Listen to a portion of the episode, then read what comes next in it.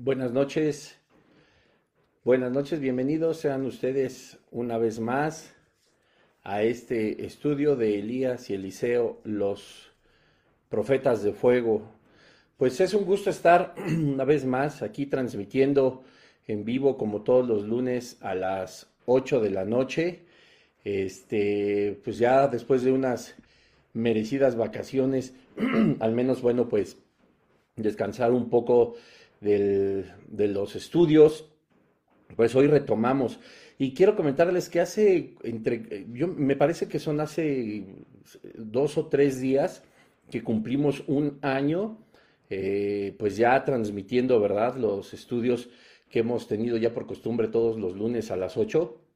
Empezamos con la serie de, la, iglesia de Tesalónica, el gran ejemplo, que fue de grande bendición.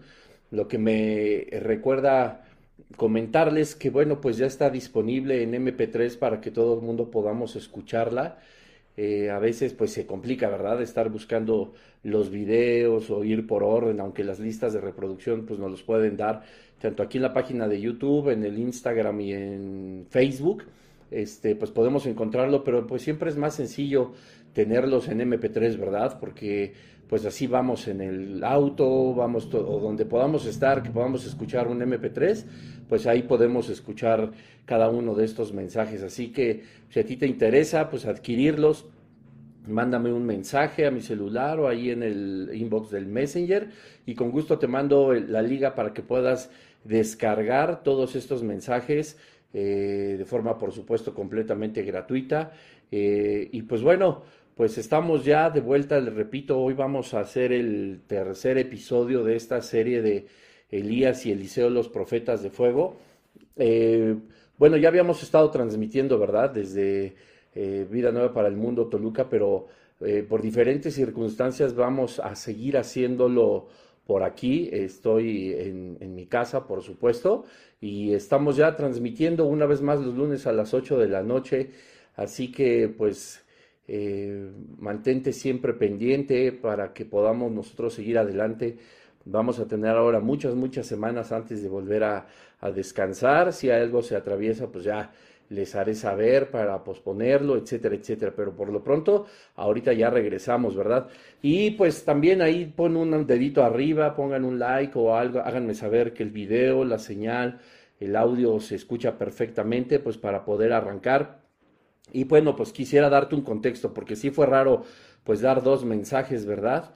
En este, las semanas anteriores y luego, bueno, pues pausar por las vacaciones y retomar ahorita, pero pues bueno, sí, yo sé que fue un poquito raro, así que pues quiero ponerte un poco en contexto si es la primera vez que tú estás escuchando este estudio, pues bueno, estamos haciendo un estudio profundo acerca de la vida de Elías y Eliseo y todo lo que aparece en la palabra de Dios que nos muestra a estos dos grandes profetas y por, por, supuesto, pues para hablar de Eliseo tendríamos que hablar primeramente de Elías para poder comprender muchísimas cosas. Así que en este tercer episodio pues vamos a estar viendo tres puntos bien importantes acerca del llamado de, de Elías pero te repito, quiero ponerte un poquito en contexto de lo que ha pasado en los dos episodios anteriores, porque hubo una pausa y a lo mejor pues se nos olvidó un poquito. Pues bueno, la idea pues primero era entrar en un contexto histórico, pero pues también a la vez geográfico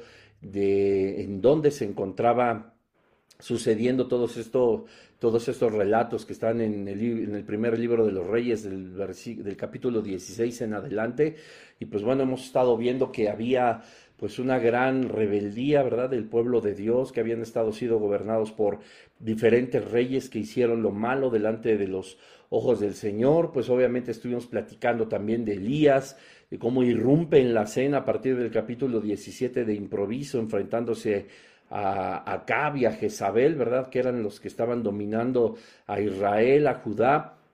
Y bueno, es bien importante comentarte, como lo habíamos hecho en aquellos episodios, pues que habíamos nosotros eh, analizado que Elías partía de una región que se ha complicado mucho encontrar, aunque hay algunos hallazgos, hay algunos indicios de la ciudad de Tisbe, de donde es Elías, por eso se le conoce como el Tisbita, eh, pues nos enseñan que también no eran una de las ciudades más importantes ni de las más grandes, pero sí era una ciudad que aportaba, ¿no? Pues obviamente una vida política, una vida económica, una vida eh, laboral, donde pues eh, la habitación de cada una de estas personas pues tenía mucho que ver con la intemperie y pues bueno, de ahí, de analizar, como puedes escuchar en el episodio 1 y 2, nos damos cuenta de pues prácticamente cómo pudo haber sido la vida de Elías antes de ser llamado por Dios, ¿verdad? Como uno de los más grandes profetas que nos podemos encontrar en las escrituras.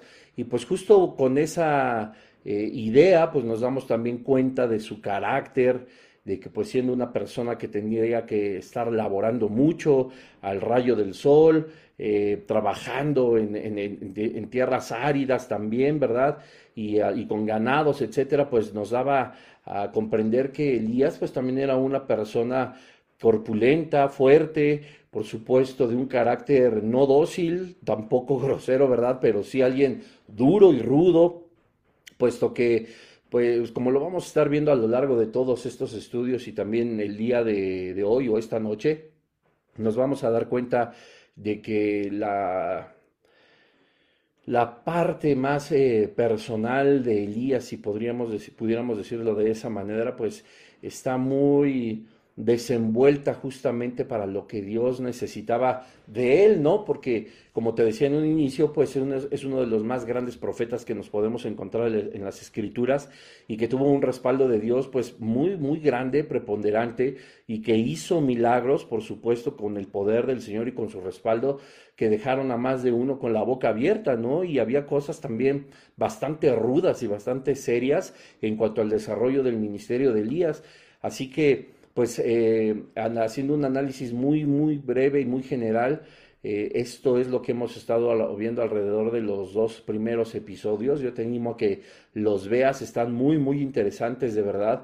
Y pues nos damos cuenta que hay mucho más que aprender que solo lo que nuestros ojos pueden eh, a primera vista, como decimos en la música, pues abstraer de la palabra del Señor. Y habíamos estado hablando, por supuesto, del capítulo 16 y de cómo, te repito, eran tiempos tan difíciles eran tiempos donde Acab y Jezabel pues ya estaban gobernando sobre Israel, donde pues a través de ellos dos, pero sobre todo por este espíritu demoníaco que tenía poseída Jezabel, quien era quien verdaderamente gobernaba, pues habría mucho padecer, habría una gran idolatría, habría eh, como nos enseña la escritura, si había reyes que habían hecho lo malo delante de, de, los ojos de Jehová, incluso de hombre, ¿verdad? Decía en el capítulo 16, en el versículo 23, que hizo, pues, del 23, por supuesto, al 27, al 28, nos habla del rey hombre que había hecho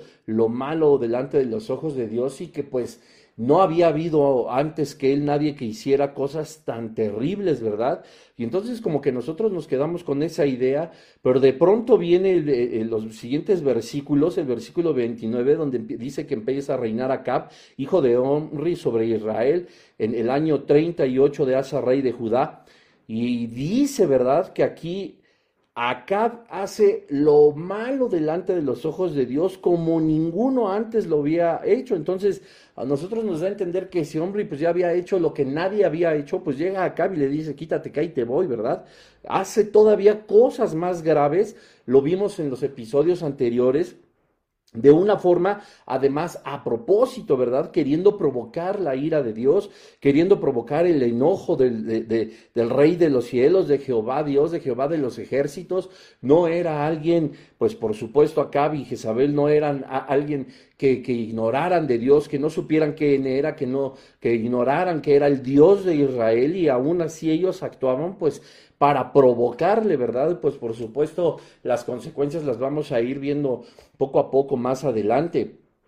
Y bueno, de, pronto pues llega, como veíamos en el capítulo anterior, el versículo 17, perdón, el capítulo 17 en el versículo 1, donde dice, entonces Elías Tisbita, que era de los moradores de Galaad, dijo acá, vive Jehová, Dios de Israel, en cuya presencia estoy, que no habrá lluvia ni rocío en estos años, sino por mi palabra.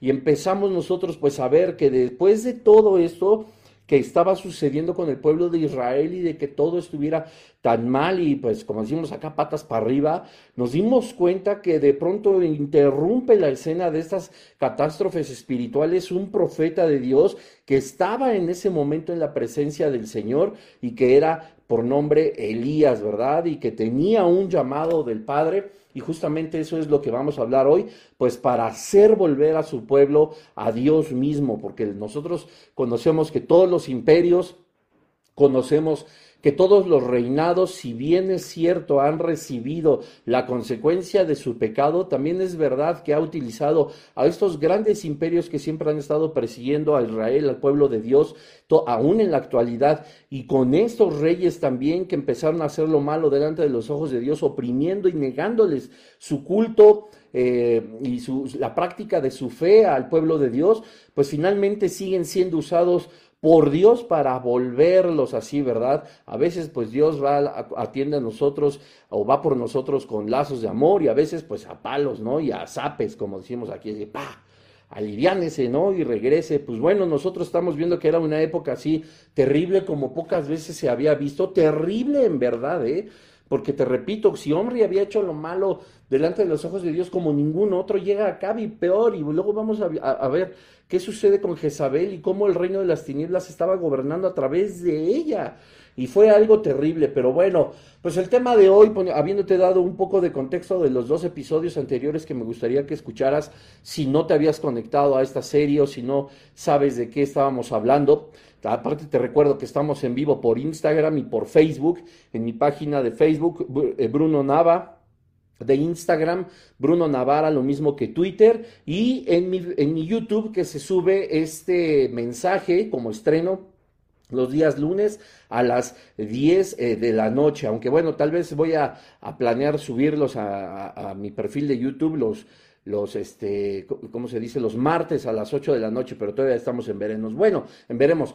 Pues este tema de hoy se llama Lecciones de Elías en su llamado y pues nos vamos a detener justamente en el versículo 1 del primer libro de los Reyes, en el capítulo 17, dice así, entonces Elías Tisbita, que era de los moradores de Acab, de, moradores de Galad, perdón, dijo a Acab, vive Jehová Dios de Israel en cuya presencia estoy que no habrá lluvia ni rocío en los años, sino por mi palabra. Nos vamos a tener que detener en justamente qué significa esto. Habíamos platicado en el capítulo anterior que Elías estaba, por supuesto, en la presencia de Dios en ese momento, justo cuando se estaba enfrentando a Cap, justo cuando había eh, eh, interrumpido esta escena de tragedia espiritual, llega el profeta de Dios y de frente le dice a Cap, ¿verdad? Al que estaba siendo usado por el reino de las tinieblas, yo estoy en la presencia de Dios. Y bueno, de aquí, pues por supuesto, tenemos muchísimo que reflexionar. Y hoy vamos a ver tres puntos muy importantes que en realidad son lecciones que nos deja el profeta Elías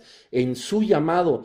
Y con la gran ventaja y la maravilla, como siempre ha sido la palabra de Dios, que nosotros podamos utilizar este ejemplo incluso para nuestros días. Te lo hablo incluso con conocimiento de causa en estos momentos, porque hay cosas que muchas veces tenemos que hacer que pues a lo mejor en el sentido correcto humano, o a lo mejor en el sentido eh, moral, o a, lo mejor en el sentido social o congregacional, pues quizá mucha gente eh, dudaría en actuar como Elías lo hizo, pero la realidad es que sí nos deja un ejemplo muy grande porque los profetas no solamente son los canales eh, de Dios, eh, para que en el Antiguo Testamento el pueblo de Israel supiera su voluntad, además de muchas otras evidencias, sino que además Dios tenía estos canales y Dios usaba estos canales por amor a su pueblo, ¿verdad?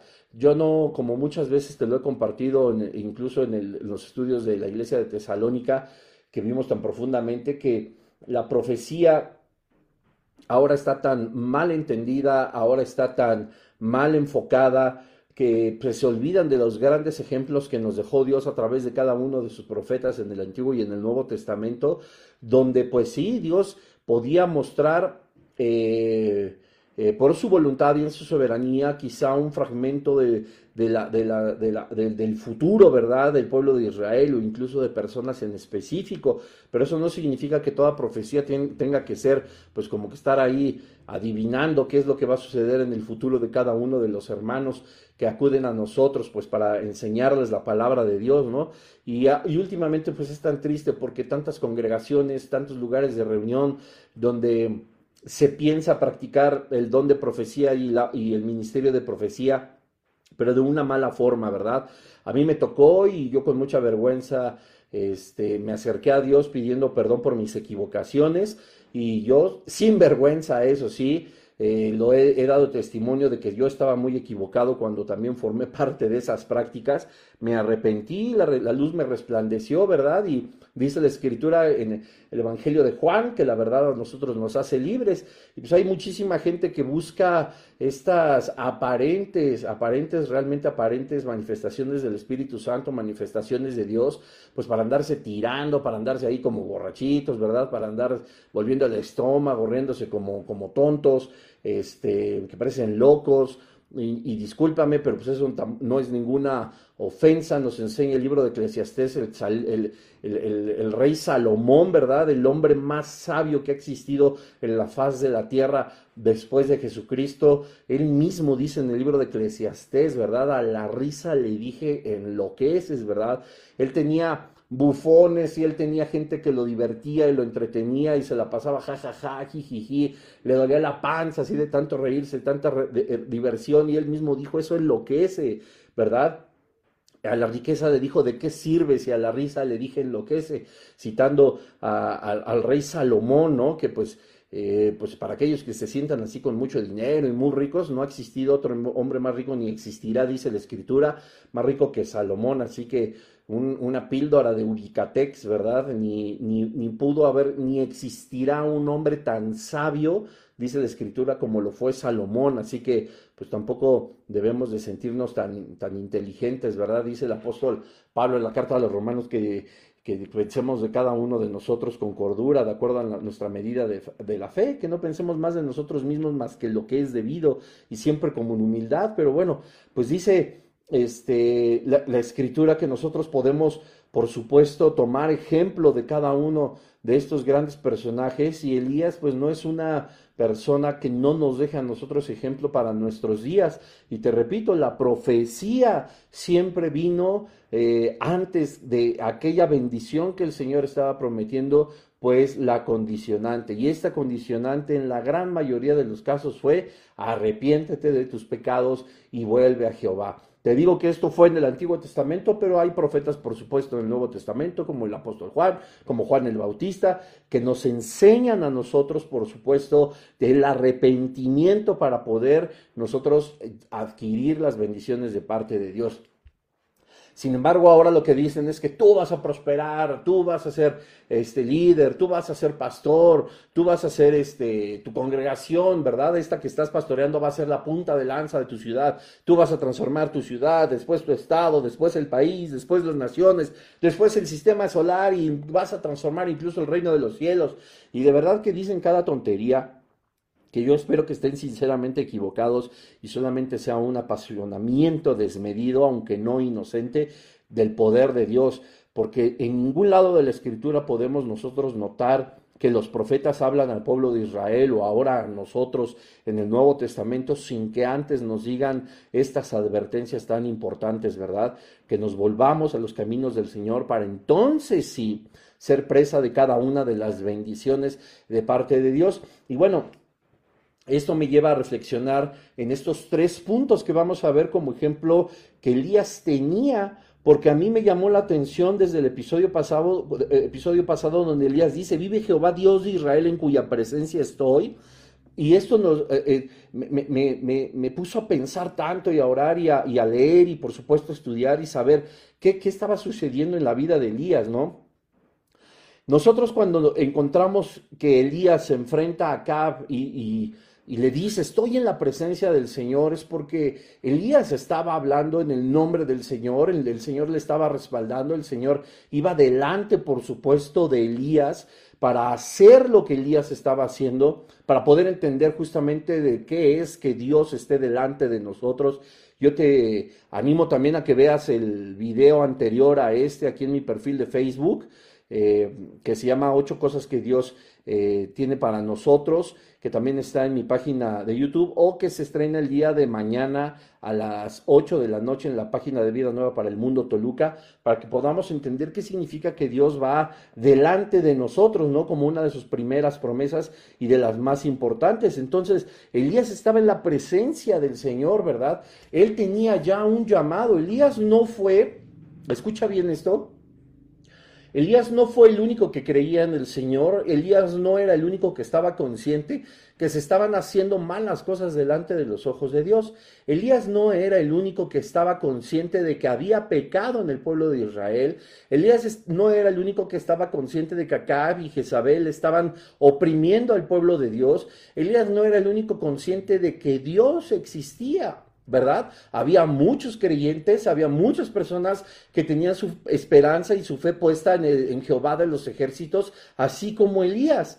Pero ¿qué hacía a Elías tan diferente? Aparte evidentemente de la voluntad del Padre, que es 100% soberana, y en, y en el antiguo mexicano significa porque a Dios le dio la gana, escogió a Elías.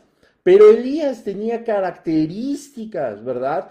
Que Dios pudo ver en él para poder escogerlo, que Dios pudo equipar en él para poder ser instrumento de uso, honroso en sus manos. Te repito, Elías no era el único que veía cómo estaban las cosas. Todo el mundo estaba preocupado, pero pues quien hacía algo. Es aquí donde vienen, ¿verdad?, los llamados, que es algo que es bien importante y bien interesante aprender dentro de la escritura porque eh, si bien es cierto que cada vez que una persona llega a los pies de Jesucristo, como lo hicimos en su momento tú y yo, pues en ese momento nosotros ya tenemos un propósito que cumplir, ¿verdad? Predestinado por el Señor, diseñado desde antes de la fundación del mundo, las obras para que andemos en ellas, dice la Escritura, etcétera, etcétera. El Señor ya tiene un propósito para cada uno de nosotros, pero para cumplir sus propósitos, a nosotros siempre nos hace qué? Un llamado. Entonces, todos tenemos un llamado, lo vamos a ir viendo esta noche de una forma bien importante. Sin embargo, hay cosas que son muy exclusivas y otras muy generales, ¿verdad? O sea, todos somos un llamado, todos tenemos un llamado a predicar de la palabra de Dios, todos tenemos un llamado a compartir del Evangelio. Está muy bonito que nosotros pues nos, conectemos aquí, ¿verdad? En estos estudios, son de mucha bendición, como yo también me conecto a mis discipulados, algunos otros estudios, o que escucho en el YouTube, o, o en mi lugar de reunión, en la congregación, etcétera. Pero también todos tenemos que predicar la palabra del Señor. Así que no es la primera primera vez que te animo a que tú hagas un live si te gustan las redes sociales, invites a tu vecino, pongas ahí en tu ventana, se enseña la Biblia, digo, hay que ser prudentes, ¿verdad? No hay que abrirle la puerta tampoco a cualquier este, persona que se vea ahí toda sospechosa, que no, no, hay que, hay que ser prudentes, porque si no al rato van a decir, ay, Dios me dijo que le abriera la puerta, que abriera la puerta de mi casa y llegaron como 10 y de los 10, los 10 eran rateros y, me, no, no, hay que ser prudentes, ¿verdad? No, porque si no después me vas a echar a mí la culpa de que yo te dije que todas las puertas de la casa estuvieran abiertas para que entrara quien se le diera la gana, no, pero sí podemos nosotros abrir las puertas de nuestra casa con personas que quieran aprender la Biblia, con personas que no conozcan del Señor, con personas con las que tú tengas a lo mejor algún tema afín, por ejemplo Elías, por ejemplo el arrebatamiento, luego la resurrección de los muertos o doctrinas así de ese tipo, ¿verdad? Incluso la pasión de Cristo, su muerte, su crucifixión, perdón, su crucifixión, su muerte y su resurrección, etcétera, etcétera. Entonces, nosotros no podemos dejar de hablar la palabra de Dios, porque bien nos enseña Josué 1.8, ¿no? De día y de noche meditarás en este libro de la ley, no se apartará de dónde, de tu boca, y no es que yo deba de tener así la Biblia, ¿verdad? Mordida, no, es que no se puede apartar de mi boca porque todo el tiempo estamos profesando, pronunciando, emitiendo la palabra de Dios. Y eso es, pues, enseñar. Así que yo te animo a predicar. Pero bueno, se nos está yendo el tiempo, ya extrañaba mucho hablar este, con, todos ustedes, ¿verdad? Ya, ya quería, pues aunque me tomo mis vacaciones y eso, pues yo también extraño compartir la palabra de Dios con ustedes. Así que bueno, sin más eh, rodeos, vamos a encontrar de una vez sabiduría en estos tres parámetros, en estas tres lecciones que nos da Elías en su llamado y que son de carácter general. Ya hablaremos más adelante, no en este episodio, sino en algunos otros, de esas promesas de Dios y eso que Dios vio en Elías de carácter individual. Y si quieres un ejemplo es eso, tú no puedes orar para que descienda fuego del cielo y consuma a los 400 vecinos que tienes en tu colonia. ¿Qué más quisiéramos, verdad? Pero pues no, eso fue algo particular, especial en ese momento, pero sí hay Cosas que Dios vio en Elías que tiene que él poder ver en nosotros para poder contribuir a un llamado efectivo, a un llamado eficiente y eficaz de parte del Señor. No contando con nuestra experiencia, no contando con nuestra propia sabiduría, ni contando con nuestra humanidad, sino siempre con el poder de Dios y del Espíritu Santo, ¿verdad? Entonces, el primero, pues, evidentemente es la valentía. Te repito, Dios busca personas especiales en tiempos especiales.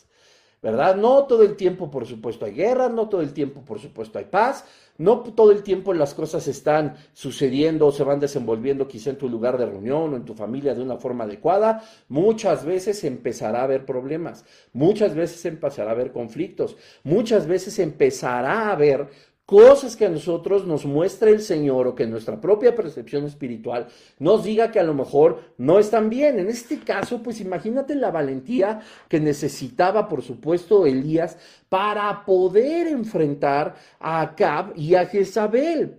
Dios te repito, busca personas que tengan una formación tan fuerte dentro de la palabra de Dios. Y escúchame, porque esto no significa que tengas que llevar 50 años en el ministerio. Tú puedes llevar un año y ser un hombre y una mujer de que muy fortalecida por, por parte de Dios para poder enfrentar los tiempos difíciles que estás enfrentando o que seguramente vas a enfrentar. Siempre nos dijo Jesucristo que nosotros somos luz en medio de las tinieblas. A ver, él no dijo que éramos un faro a la orilla del mar, dando luz a lo lejos de quienes estuvieran en tinieblas, como por ejemplo los barcos, ¿verdad? Que pues un barco no sabe dónde hay tierra firme, perdió la brújula, el cielo está nublado, no hay estrellas, no hay luz, no hay nada, pero a lo lejos veían un faro, ¿verdad? Un faro que les indicaba como para dónde ir. Ah, entonces el uno pues ya se enfilaba, el, te iba a decir el piloto, pero no, el capitán, el capitán, ¿verdad? del navío va hacia el faro, bueno, pues como que se encuentra, pero esto aunque puede espiritualizarse muy bien, por supuesto, porque Cristo es nuestro faro, porque el Señor es nuestra fortaleza, es nuestra torre fuerte, etcétera, etcétera, y todo además eso es bíblico, Jesús fue muy claro. Y él no dijo, ustedes son faro en la orilla del mar que da una guía a quien anda en tinieblas. No, él dijo que éramos luz en medio de las tinieblas, en medio. Normalmente nosotros creemos que nos desenvolvemos en un lugar lleno de luz y la realidad es que no es así, ¿verdad? Porque nuestra oficina está llena de tinieblas. Escúchame bien y escúchame con cuidado porque no quiero que esto se malinterprete. Nuestra familia puede estar llena de tinieblas y con esto me refiero no que a todos sean unos eh, asesinos, ladrones, eh, defraudadores, mentirosos, no, no, sino que no tienen a Jesucristo en su corazón, eso también es estar en tinieblas y tampoco significa que estén siendo manipulados eh, forzosamente por Satanás y que todos sean hijos del diablo y estén blasfemando en contra de Jesucristo y se comporten de una forma completamente satánica, no, tampoco estoy hablando de eso, solamente que no conocen a Jesucristo, lo cual envuelve a todo lo que significa mundo, ¿verdad? Lo conlleva. Entonces dice el Señor Jesucristo que nosotros somos luz en medio de las tinieblas. Elías estaba así, él no estaba a la orilla. Nosotros no estamos a la orilla de nuestros lugares de trabajo, de muchas veces de nuestras familias. No estamos a la orilla tampoco en, las escuelas, jóvenes, jovencitas o, gente grande que sigue estudiando y haciendo doctorados y preparándose y que convive con más estudiantes. Y también tengo que decirlo, congregaciones donde se necesita la luz que resplandezca. No lo íbamos a encontrar en otro lado más que dentro de un estado en el que Dios ha contribuido para que la fortaleza espiritual de cada uno de nosotros pueda reflejar la luz de Jesús. Tenemos como Elías que tener la determinación de enfrentarnos a lo que está sucediendo, puesto que la escritura dice que nosotros no debemos de practicar las obras de las tinieblas, sino más bien reprenderlas, más bien exponerlas. Esto significa que nosotros, escúchame bien esto porque esto es muy intenso, pero también requiere de mucha madurez y mucha prudencia. Nosotros debemos sí o sí exponer las obras de las tinieblas para que no prosigan adelante, te repito, en cualquier área de nuestras vidas. Elías lo supo, Elías lo hizo, por supuesto, después de haber acudido a este llamado que el mismo Señor le hizo a él y que nos hace a nosotros en esta noche. ¿Cómo podemos decirnos amantes de la palabra del Señor? ¿Cómo podemos decirnos que estamos enamorados de Jesús, que lo que más amamos y nuestro primer lugar siempre es Dios, si cuando vemos que hay tinieblas donde debería de haber luz, cuando vemos que hay deshonestidad donde todo debería de ser dirigido por el Espíritu Santo y no por nuestra propia carne y nuestras propias ideas, nosotros nos quedamos callados. No podemos ser parte, porque eso nos hace cómplices. Todo lo que no proviene de la fe, dice el apóstol, es pecado. Todo lo que nosotros hacemos para encubrir o solapar nos está haciendo corresponsables. Elías bien pudo haberle dicho a Dios, yo sé que Jezabel y acá están haciendo pinole al pueblo de Israel. Ya sé, Señor, que tú me llamaste, pero yo no voy a decir nada. Como decimos en mi rancho, calladito me veo más bonito, ¿no? Un candadito me voy a poner. Yo no digo nada. Eso se llama pecado de omisión. Porque la palabra de Dios dice que aquel que no sabe, que, que aquel que sabe hacer lo bueno y no lo hace, le cuenta como pecado. Ouch se tiene que tener la determinación de poder exponer las obras de las tinieblas o las obras de la carne. Muchas veces he escuchado oraciones, yo mismo he orado y con lo que ese compromiso también conlleva, que Dios pueda sacar a la luz, traer a la, luz la verdad, que todo lo oscuro, todo lo oculto, todo lo vergonzoso salga a la luz, porque de eso es de lo que nosotros nos tenemos que limpiar, para entonces, como decía Jesús, sacar la vida de nuestro ojo y después poder quitar la astilla del ojo de, de nuestro prójimo. Porque aquí quiero hacer un paréntesis también pues tengo que decirlo así, a veces se enseña mal la, eh, eh, eh, los dichos de Jesucristo cuando dice que no podemos nosotros juzgar, que por qué nosotros juzgamos y hemos de echar mirada de la, de, la astilla que tiene nuestro prójimo si no vemos antes la viga, o sea, habla, tú estás señalando y juzgando el pecado, no estamos diciendo que haya menores o mayores, ¿verdad? Pero es una astilla que tiene en el ojo tu prójimo y tú estás juzgándolo y no te echas de ver a ti mismo que tú no tienes una astilla, tú tienes una viga. Una viga, una viga es algo que está mucho más grande que una astilla, ¿verdad? Es algo enorme. Y esto no significa que entonces nosotros no juzguemos. Ah, entonces, Bruno, ¿me estás diciendo que sí debo juzgar? Sí. Ahora, ¿Cómo se juzga? Porque no es solamente extender el dedo, más bien nunca es extender el dedo, escúchame bien.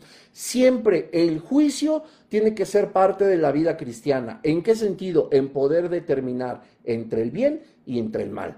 en poder juzgar si lo que hago o lo que alguien hace está dentro de los principios de Dios o está fuera de los caminos de Dios. Yo puedo juzgar entre lo bueno y lo malo para así entonces tomar acción y poder abrir la boca y decirle a alguien en amor del Señor, no como enemigo, sino como miembro del cuerpo de Cristo y exhortarle para arrepentimiento, ¿verdad?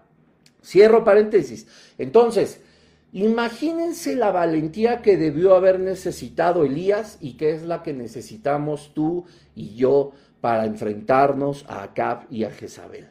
Si estamos hablando que era la época idolátrica más fuerte que había existido, si estábamos hablando de que el reino de las tinieblas estaba reinando a través de Jezabel y Acab y el pueblo de Dios estaba siendo consumido, es que en serio yo, a mí, incluso a mí me cuesta, no, no, porque yo pueda hacerlo todo, pero a mí me cuesta incluso trabajo imaginarme la cantidad de idolatría y de satanismo en esa época, prácticamente también como lo estamos viendo ahora, que ya hace unas horas, este, una pastora nos pasó un video donde no, todavía no distingo el acento si es en Bolivia o es en Perú, si tú ya lo viste y sabes de qué estoy hablando ahí, escríbeme, déjame un mensajito.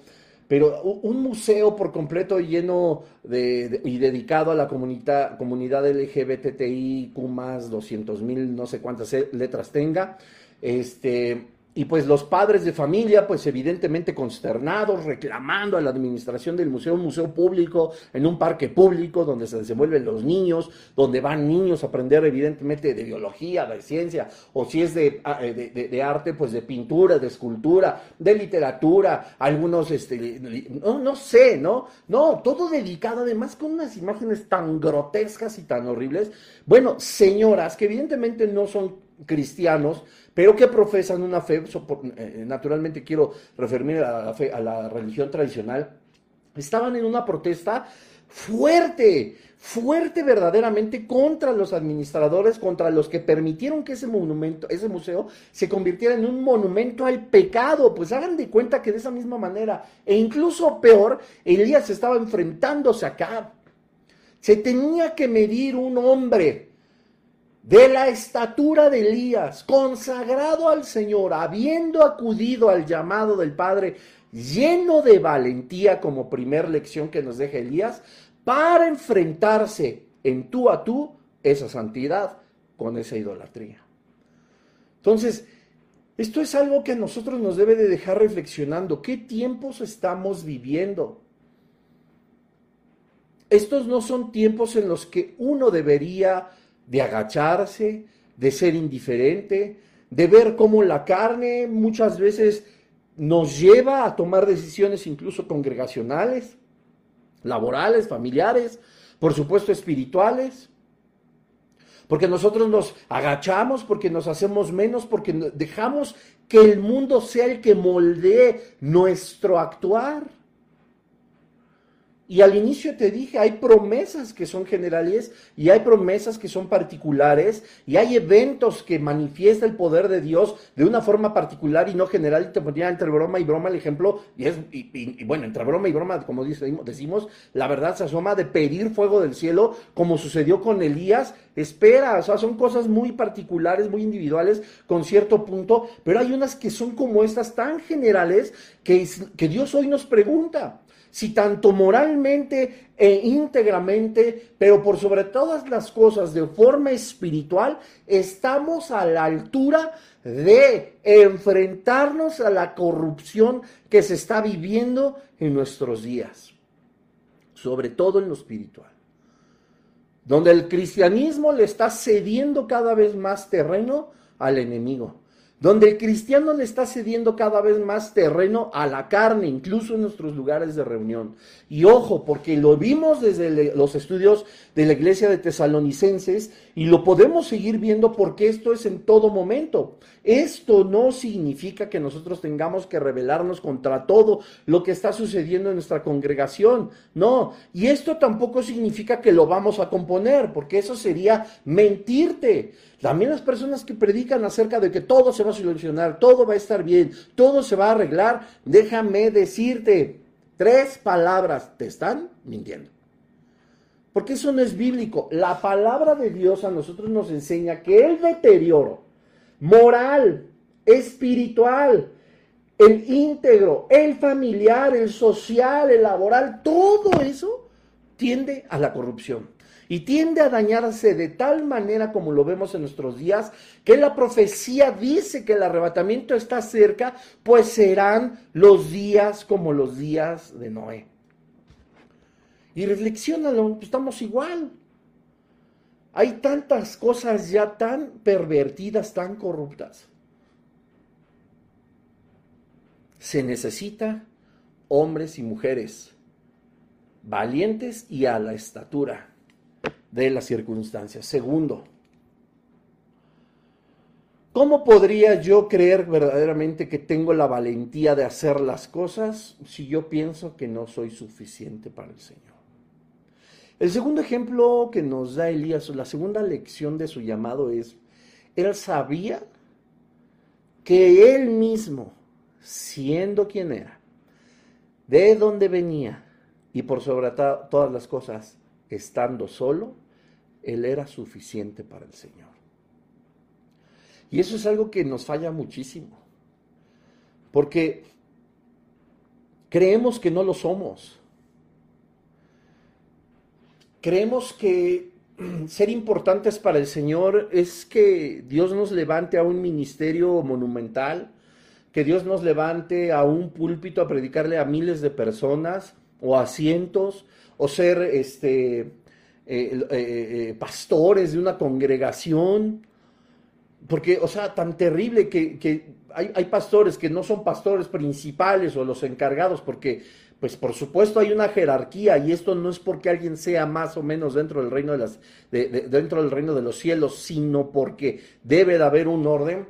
Piensan incluso que no son suficientes para el Señor. Es que yo no soy el encargado principal. Es que yo no soy el fundador de esta iglesia. Es que yo nada más vengo aquí de, de relleno. Es que pues es que yo ni púlpito tengo, es que yo no sirvo en ningún ministerio, pues es que yo no tengo más que mi familia. ¡Pum! O sea, pensando tantas cosas y sabiendo además que la familia es la congregación más importante.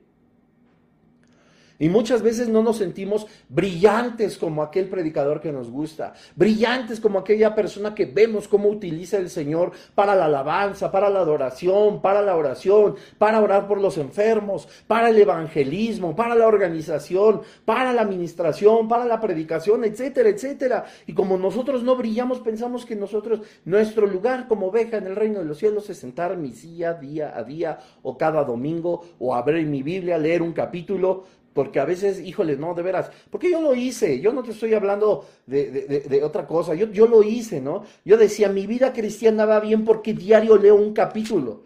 No me aprendía nada, pero lo leía. No sabía ni de qué se trataba, pero lo leía. No me importaba lo que leía, pero lo leía.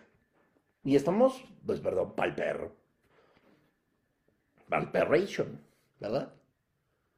Leer, todo el mundo lee justos e injustos, pecadores y cristianos, mentirosos y honestos, asesinos y personas íntegras. Todo el mundo sabe leer. Eso a nosotros no nos hace diferentes. Lo que nos hace diferentes es escudriñar la escritura. Lo que nos hace diferentes es conocer al Dios, el creador del universo, a través de la palabra, donde Él se ha revelado. Porque ahora resulta que la palabra de Dios tampoco es suficiente, ¿verdad? Pues nosotros ni siquiera conoceríamos a Dios si no hubiera sido primeramente por su palabra. ¿Dónde se manifiesta Jesucristo? ¿Dónde lo revela el Espíritu Santo? En la palabra. ¿Dónde revela Dios al Espíritu Santo? En la palabra. ¿Dónde revela el Espíritu Santo y Jesucristo al Padre? En la palabra. Yo no recuerdo que a mí haya, me haya visitado el arcángel Miguel o Gabriel o Feldespato, Curchatobio, Bonifacio, el que tú me digas a decirme, mira, existe un Dios y se llama Jehová de los ejércitos, su Hijo Jesucristo, el buen Chucho, ¿verdad? O el Jesús. Y también hay una tercera persona que es el Espíritu Santo, ¿verdad? Yo ya te lo revelé, ahora ya sabes quién es Dios, ya eres cristiano, ya los conoces. No. Aquí está revelado el Señor mismo. Entonces estamos pensando que alguien más de nosotros es más importante para Dios que nosotros mismos, estamos sumamente equivocados. Si eso hubiera pensado Elías, le hubiera dicho, bueno, pues yo soy de Tisbé, pues agárrate uno de Jerusalén, agárrate uno de Judá, ¿no? Algún príncipe, algún rey, alguien educado, alguien que no viva la intemperie o trabaje la intemperie como yo, alguien que no sea tosco y brusco para decir las cosas. Y a veces, ay, ahí les va, tiempos tan violentos los que estamos viviendo ahora en agosto del 2022 tiempos tan cerdos en tantas cosas, perdónenme la expresión, pero no encuentro otra palabra para definirlo y no, y por supuesto, no se trata de ser un grosero, ni se trata de ser una persona hiriente, pero ¿cómo es posible que en los tiempos más oscuros, a la vuelta de la esquina de que suceda el arrebatamiento, me pidan en todo momento que tratemos a las personas como si fueran unas delicadas florecitas? Que no les podemos hablar del pecado ni de que existe un infierno, que no podamos nosotros hablar de lo que se está decidiendo mal por amor a la iglesia, por amor a tus hijos, por amor a tu esposa, a tu esposo. Ahora, todo les molesta, todo les aflige, todo es ofensivo, pero si nosotros, por eso rechazan la escritura, Incluso la iglesia de Jesucristo, que ni siquiera es la iglesia de Jesucristo, porque si fuera mi iglesia, no rechazarían este libro que nos hace ver lo que te dije desde el inicio, que primero dice el Señor que nos volvamos a Él y nos arrepintamos de nuestros malos caminos para después darnos las bendiciones que el profeta trae para cada persona. ¿Y cómo es posible que en tiempos violentos todos tengamos que ser más dóciles? Por eso el enemigo, a lo largo de la historia, discúlpeme usted, ha ganado terreno somos suficientes. Dios propuso en su corazón entregar a su propio Hijo, Juan 3:16, por todo el mundo que en él creyera. No vale más la gota de sangre que derramó Jesús por el más grande de los predicadores de la historia, y ponle el nombre que quieras, que por ti, que tienes a lo mejor cinco días en el Señor derramó la misma sangre.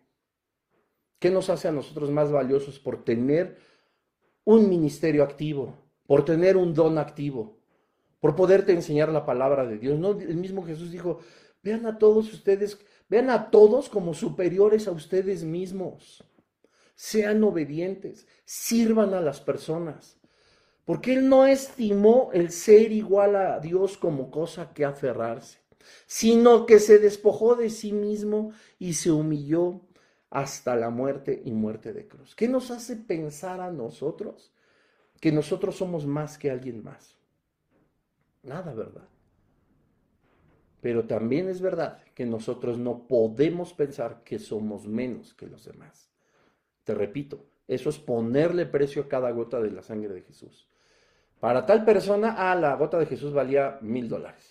Para la que sigue, 100 mil dólares. Para la tuya, pues un dólar, ¿no? O un penny, como, como dicen, ¿no? ¿Tú te, te imaginas estar valorando así la sangre del Señor?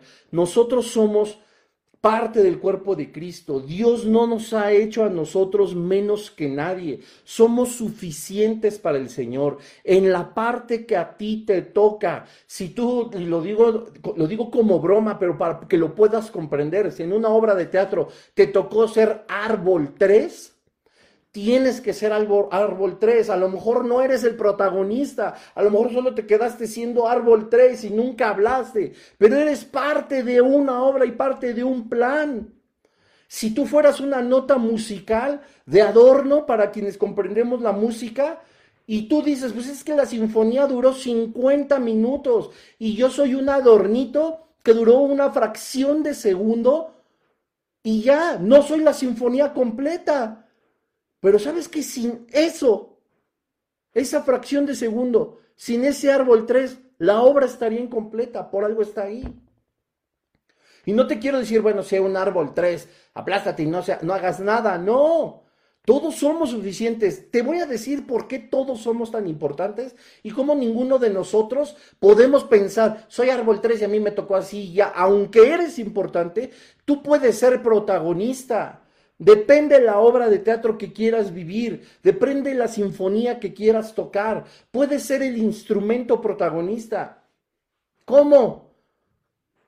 Es más, te tengo noticias, ya lo eres. Tienes familia, ¿no? Ese es nuestro primer ministerio. Somos tan importantes que Dios nos puso dentro de una familia. Conversa o inconversa. No importa, ¿eh? Siendo hombre o siendo mujer. Esposa o esposo. Hijo o hija. Nieto, abuelo. Es más, tenemos amigos que caminan, escúchalo bien, los amas con todo tu corazón y déjame decirte que su fin es fin de muerte. Caminan derechito al infierno. Tú no eres importante si quizá con una sola palabra que el Espíritu Santo ponga en tu boca, ellos pueden ser rescatados del reino de las tinieblas. No pensemos que no somos importantes.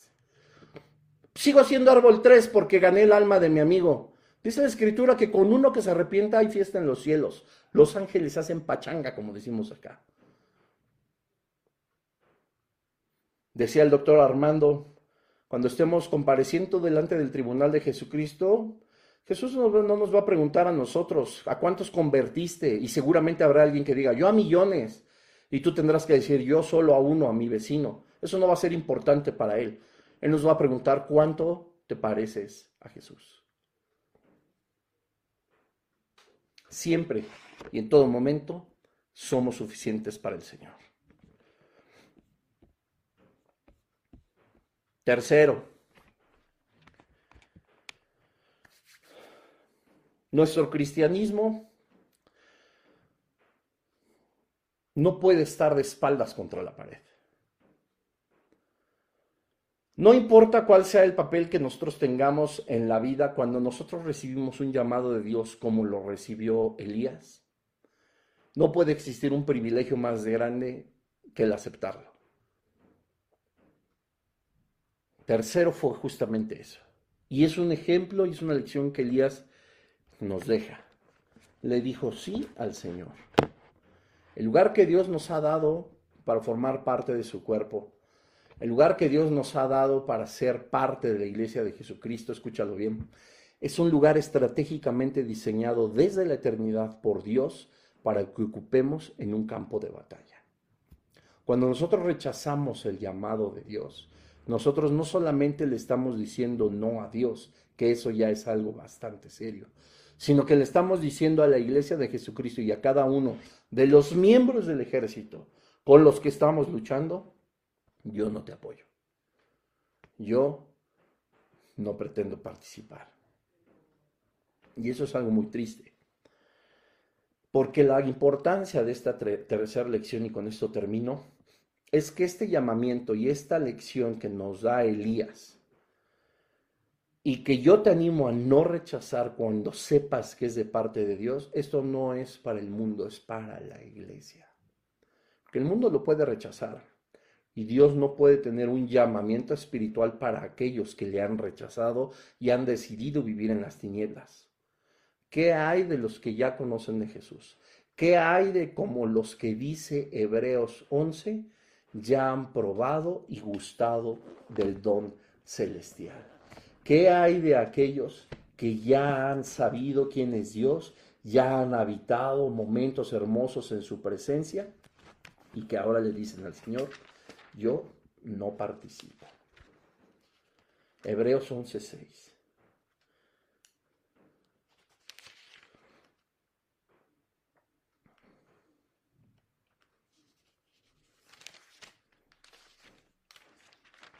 Perdón.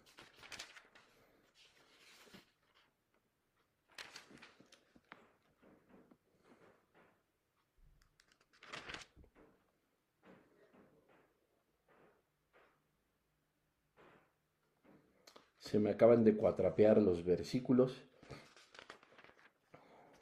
No, no es es Efesios, perdónenme.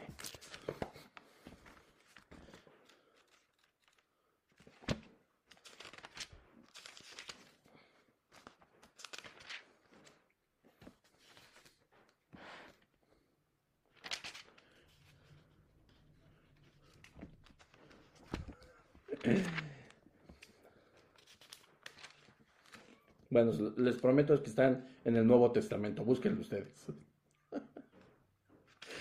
Se los voy a dejar en los comentarios en este video, se me acaban de cruzar los cables, pero dice que todo aquel, que es casi imposible que todo aquel que haya gustado de la divinidad, que haya probado de la presencia de Dios, de su misericordia, de su bondad, es casi imposible que vuelva una vez más a sus caminos después de haberle rechazado y haberlo dejado.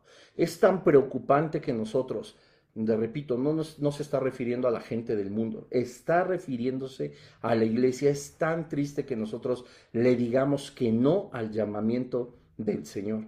Elías nos enseña a nosotros que a pesar de estar viviendo las épocas más difíciles, de estar viviendo las épocas más complicadas en cuanto a un mundo espiritual, el Señor le haya dicho, Tú no eres poca cosa aunque tu ciudad no aparezca en dos mil años o seis mil años después en el mapa. Tú no eres poca cosa porque seas rudo, porque seas tosco. Tú no eres poca cosa porque a lo mejor no vives en una de las ciudades más importantes.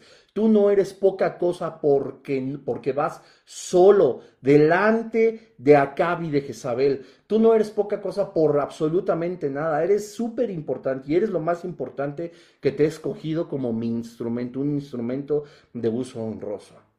Qué cosa tan maravillosa poder analizar la vida de Elías, ¿verdad? Porque a nosotros nos enseña, por supuesto, y en todo momento, que hay que tener un llamamiento como el Señor ya nos lo ha hecho, pero un llamamiento en el cual nosotros podamos decir que sí, no teniendo nunca miedo, pero siempre teniendo confianza en el Señor. Porque para nosotros podría decir que haría un solo hombre frente al reinado más importante, quizá el más dominado por el satanismo. Qué cosa tan terrible podría ser que a lo mejor nos dijeran a nosotros, ¿por qué no te enfrentas a, las personas que están corrompiendo a tu familia, que están corrompiendo a tus hijos? ¿Por qué no somos valientes? ¿Por qué no atendemos al llamado que Dios nos dice? Levántate y ponte delante de aquella persona y di mis propias palabras.